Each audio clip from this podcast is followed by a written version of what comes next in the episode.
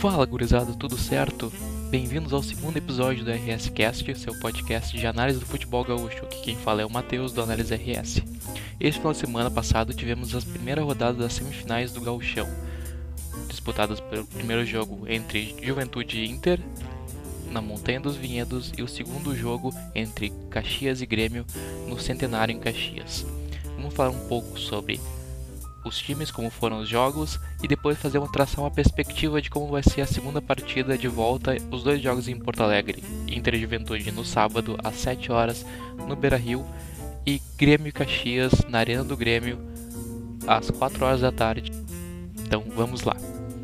Primeiro jogo entre Inter e Juventude foi um jogo muito truncado, muito pelo gramado da Montanha dos Vinhedos, que estava bem judiado por causa das geadas que teve na semana e também pela quantidade excessiva de jogos que esse gramado teve, pelo fato do Juventude estar uh, usando esse campo por causa da reforma do Alfredo Giacone, que hoje já, já te mostraram fotos essa semana no, no Instagram do Juventude, que o gramado está realmente fantástico, uh, tudo, tem tudo para ser um bom estádio, um dos bons gramados da Série A do brasileiro. Dá pra ver que valeu a pena o esforço que o Juventude capitalizou, com doações da torcida, das pessoas, para fazer o gramado que está realmente muito bonito. Mas isso uh, deixou. Uh, e também o gramado estava sendo usado pelo esportivo, né, que é o dono do campo. Então isso deixou o jogo, uh, que é um jogo que o Inter tem, que é esse jogo característico de toque de bola, e, e esse ficava bem impossibilitado por causa do gramado. Então isso já era um empecilho para o jogo. E também o Juventude veio com uma estratégia de usar a linha ofensiva, o atacante Matheus Peixoto, o Marcos Vinícius pela esquerda, o Wesley pelo meio e o Capixaba pela direita para pressionar a linha defensiva do Inter, fazendo assim a dificuldade da saída de bola que o Inter sempre faz uma saída de três e para a construção, para a fase inicial de construção. Então, o Juventude já pressionando essa primeira fase de construção atrapalhava completamente o jogo do Inter, porque a ideia do Miguel Angel é um jogo de toque de bola, traçando bem a primeira e a segunda fase de construção. Se esse jogo foi interrompido pela Juventude, fazia o Inter recorrer a batidas diretas e a, muitas vezes batidas diretas uh, in, uh, condicionadas pela Juventude de fazer a bola cair, cair mais perto de um defensor ou cair num mismatch de, de defensor com um ponta mais baixo. Então fazia que o Juventude sempre levasse vantagens para recuperar a segunda bola. Desse jeito, o Inter teve muitos problemas de criatividade, porque a bola normalmente não ia para um, um volante criativo, não ia para um meia, ia normalmente ou para um extremo ou para um espaço onde tinha superioridade numérica do Juventude. Tem vários confrontos do Palácios, do Galhardo contra o, Rafael Foster e o Eltinho, que normalmente estavam levando vantagem nesse lance. O Juventude, ao mesmo tempo que ele, que ele avançava a linha de marcação da, da zona ofensiva, ele recuava a linha ofensiva já trazendo uma marcação mais baixa. A marcação era descompactada em dois blocos, dividindo entre o bloco ofensivo fazendo pressão e o bloco defensivo recuando a linha. Então, mas às vezes, por vezes, o Juventude estava um pouco mais confortável no jogo, a, a marcação compactava toda na frente, mas na maioria das vezes sim, era dividida entre o bloco ofensivo fazendo pressão e o bloco defensivo recuando. Assim, o Juventude atrapalhou, até mesmo pode-se dizer que anulou a construção ofensiva do Inter. Com isso, durante a, na fase ofensiva, o Juventude tem essa característica de construir bem a primeira fase, tocar a bola com paciência na defesa, esperando um movimento para assim pular a segunda fase de construção de uma batida direta, não uma batida direta bumba meu boi, como normalmente acontece aqui bastante no Brasil,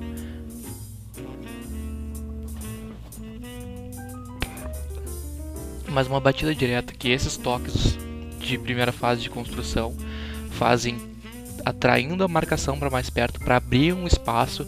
Então esses toques são condicionados, normalmente procurando um espaço para um deslocamento do Capixaba, para um deslocamento do Marcos Vinícius, ou para que o Matheus Peixoto tenha um bom posicionamento para reter essa bola, para aí sim distribuir para os dois extremos. Então, Juventude tem essa fase de construção muito bem definida. Então, o time já dá para ver uma evolução. Como, eu tinha, tinha falado semana passada, o Marquinhos Santos estava pressionado, mas esse jogo deu uma tranquilidade para o time. Então, acho que uh, o Juventude fez uma partida excelente, onde conseguiu utilizar bem o seu futebol. Novamente, tudo bem que teve problemas do campo, mas eu vejo mais méritos do Ju dentro do jogo do que deméritos. Eu acho que uh, tu pode ser mais frio dizendo que isso atrapalhou muito o jogo do Inter, mas eu acho que tu pode ser mais uh, justo botando também os méritos e as forças que o Juventude teve nessa partida. Eu acho que essa partida foi uma, a melhor partida do Juventude no ano por execução de sistema, execução de modelo e, e isso fez a, a vitória. A vitória foi, mediante tudo isso, justa e a partida de Porto Alegre agora vamos, vamos falar um pouco mais pra frente. Falando agora um pouco de Caxias e Grêmio. O Caxias e Grêmio foi um jogo mais ainda uh, truncado, um jogo mais parado do que o jogo de do que o jogo da o jogo de vento, justamente por causa do, do modelo dos dois, dos dois times, né? O Grêmio hoje se encontra numa fase de transição pela saída do Renato e a, e a chegada do Thiago Nunes. Então eu vejo que o Grêmio ele está em adaptação de modelo. O Grêmio já tem historicamente um estilo pouco mais ofensivo, um estilo que busca o toque de bola, mas ele vinha um pouco se perdendo nessa, nessa, nesses últimos anos do Renato.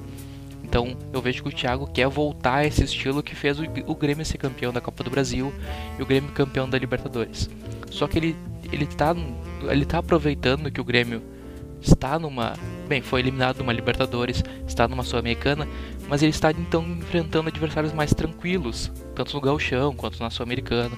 Então ele está tendo tempo para botar essas ideias que ele tem bem a baby steps, botando a conta gotas uma uma ideia aqui, uma ideia ali diferente do que o Miguel vem fazendo no Inter, que ele já está revertendo um sistema que é completamente diferente do que, do que existia no Inter com o Abel. É, é uma mudança muito brusca de sistema e é uma mudança muito brusca do trabalho também que o Thiago teve no Corinthians. Então no Grêmio ele consegue encontrar um pouco mais essa tranquilidade de trabalho para botar suas ideias em campo. Então ele vai botando a conta gotas ali, conta gotas a cá, para a construção do sistema. Então, hoje em dia, os jogos do Grêmio tão, têm sido muito morosos. Tem sido um futebol mais pragmático, mas um futebol suficiente, vamos dizer por assim. E daí o jogo acaba ficando tanto o jogo do Grêmio contra o Lanús, o jogo do Grêmio contra o Caxias, foram jogos mais morosos, mais truncados. O jogo do Grêmio contra o Ipiranga, que no fim o Ipiranga acabou jogando melhor que o Grêmio, mas porventura o Grêmio ganhou por ser um time mais qualificado e acabou deixando o Ipiranga fora dessas semifinais.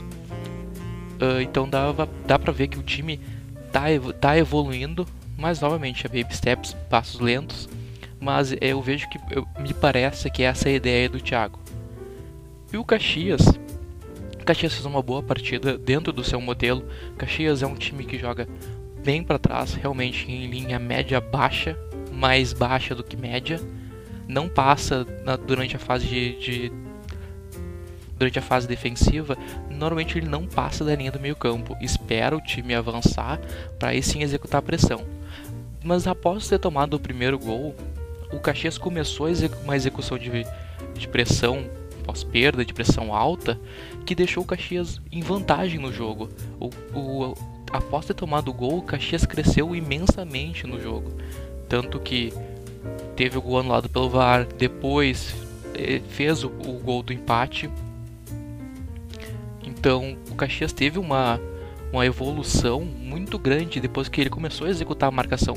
Então realmente é uma coisa que se para pensar, pô, o Caxias poderia ter feito essa marcação alta mais cedo, atrapalhando, porque o Grêmio teve muita tranquilidade pra, na primeira e na segunda fase de construção. O Grêmio pôde tocar a bola, pôde. O Grêmio estava com essa defesa titular que está se formando, né? Entre Jeromel e Juan, mas o Jeromel ainda está pegando o ritmo de jogo. Tinha o, o Cortez que tem sido um lado mais frágil do Grêmio, mas ele já está voltando a ser aquele Cortez que, que tem um, uma parte defensiva um pouco forte, mas ainda tem aqueles problemas do cruzamento. Uh, mas já vejo um Grêmio que está se mostrando, mas o Caxias podia ter aproveitado mais as fragilidades do Grêmio, a, a lentidão na construção do Grêmio ainda é uma coisa muito recorrente. Então, quando o Caxias marcou bloco alto, marcou pressão, o Caxias evoluiu, foi para cima, marcou gols, teve gols anulados, teve o gol marcado. Então o Caxias podia ter feito isso com mais, uh, mais cedo no jogo, mais abrangência, ter executado bem parecido com a execução que o Juventude teve. O Caxias podia ter tido com o Grêmio, porque o Grêmio também trabalha numa saída, numa construção de primeira fase, um jogo bem, um jogo que tem sido moroso, um jogo bem tranquilo se, o adversário não marca em cima então te, é, é, o Caxias pode ainda, aqui na arena, atrapalhar bem esse, essa partida do Grêmio. Bem, agora falando um pouco da projeção de como vão ser os jogos, eu vejo que o, o Ju vai jogar um pouco parecido com como ele jogou na Montanha dos Vinhedos aqui em Porto Alegre. Eu acho que o, o Inter vai estar mais ligado nessa questão da marcação alta, uh, atrapalhando a saída do Inter. Vai ter algumas defesas. Acho que o Miguel trabalhou bem essa semana, focado no como foi o jogo. O pessoal da análise de desempenho do Inter deve ter visto maneiras de superar essa, essa pressão. Então acho que o Inter vai estar um pouco mais ligado, mas eu não vejo motivos para o Juventude não tentar novamente. Aquela, aquela máxima do futebol que o time está ganhando não se mexe. Eu acho que o Ju realmente pode repetir essa escalação ou realmente tentar jogar em bloco médio e sair no contra-ataque, explorar todas as valências positivas que o Juventude tem. Acho que essa é a saída do Ju. O Inter certamente vem com seu futebol para encostar o Juventude na defesa. Vem, acaba de sair de uma partida de 6 a 1 contra o Olímpia, uma partida que o Inter executou tudo que ele gostaria de executar. O time jogou fantasticamente bem.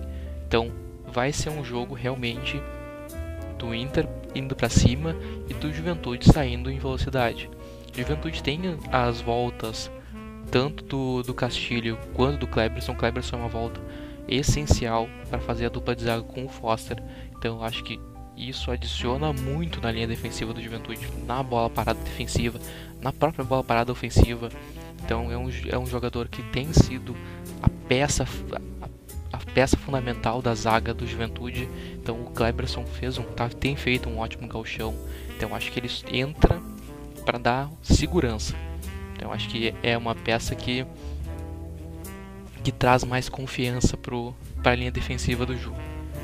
A volta do Castilho realmente é um jogador que tem tem uma evolução muito positiva, um jogador que tem muita qualidade, é novo, mas o Matheus Jesus fez uma boa partida, realmente ali, tanto com Jesus Bochecha, o Castilho está realmente muito bem servido. Então eu acho que a volta do Castilho soma, soma muito, mas a volta do Cleberson é muito mais importante. Eu vejo dessa maneira. E o Inter tem ainda a, a Patrick não vai poder jogar, e, e, o Tyson realmente não está inscrito ainda. Fez uma partida excelente contra o Olímpia, está voltando ao ritmo de jogo, faria diferença realmente contra o Juventude, mas infelizmente ele não pode participar dessa, dessa semifinal.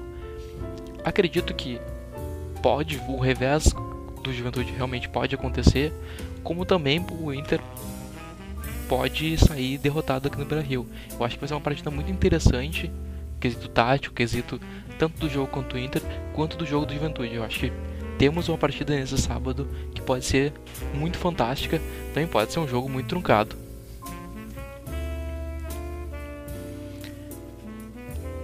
A partida de domingo agora entre Grêmio e Caxias, na Arena do Grêmio. Vai ser uma partida que está muito aberta. Eu acho que o Caxias novamente vai vir, tentar vir para cima, vai tentar tirar esses pontos do Grêmio. Eu acho que o Caxias, se o Caxias executar a pressão que ele executou quando fez o gol, quando executou no final do primeiro tempo, início do segundo, eu acho que o Caxias pode surpreender o Grêmio. O Caxias vai, vai uh, repetir a escalação que teve no jogo. Vem com Pitol, Lennon, Guilherme Matias, Thiago Salles, Bruno Ré, Carlos Alberto, Juliano, John Clay, Diogo Oliveira, Gustavo Ramos e Giovanni Gomes. Vem com um time que é já é conhecido. Então, acho que tem tudo para fazer um bom, um bom jogo. Não sei se vai se vai conseguir fazer frente pro time do Grêmio realmente. Já mostrou nessa partida que fez 8 a 0 contra o Araguá essa semana, tá tendo uma evolução bem interessante. Provavelmente vai ter um ou outro reserva para poupar um pouco o jogador, já que tem, já está com resultado, mas eu não eu não botaria minha mão no fogo dizendo que o Grêmio vai passar com tranquilidade. Eu acho que o Caxias tem tudo para complicar a vida do Grêmio no domingo na Arena. Acho que é uma partida que, bem, é um, é um, é um time realmente de Série D contra o time de Série A, diferente da partida anterior, que são dois times de Série A, mas o Caxias tem tudo para surpreender. Então, esperamos boas partidas nesse final de semana gaúcho. É isso então, gurizada. Me despeço de vocês, espero que tenham gostado de mais um episódio do RSCast. Dúvidas, sugestões, uh, feedbacks positivos, feedbacks negativos, podem mandar no meu Twitter, AnáliseRS. Estou sempre disponível para conversas, podem me chamar DM, quiserem tirar uma dúvida, quiserem propor algum conteúdo que eu possa fazer, estou sempre aberto para toda e qualquer conversa. É isso, pessoal. Um abração, fiquem com Deus, uma boa semana a todos e esperamos que tenhamos ótimos jogos esse final de semana. É isso, tchau, tchau.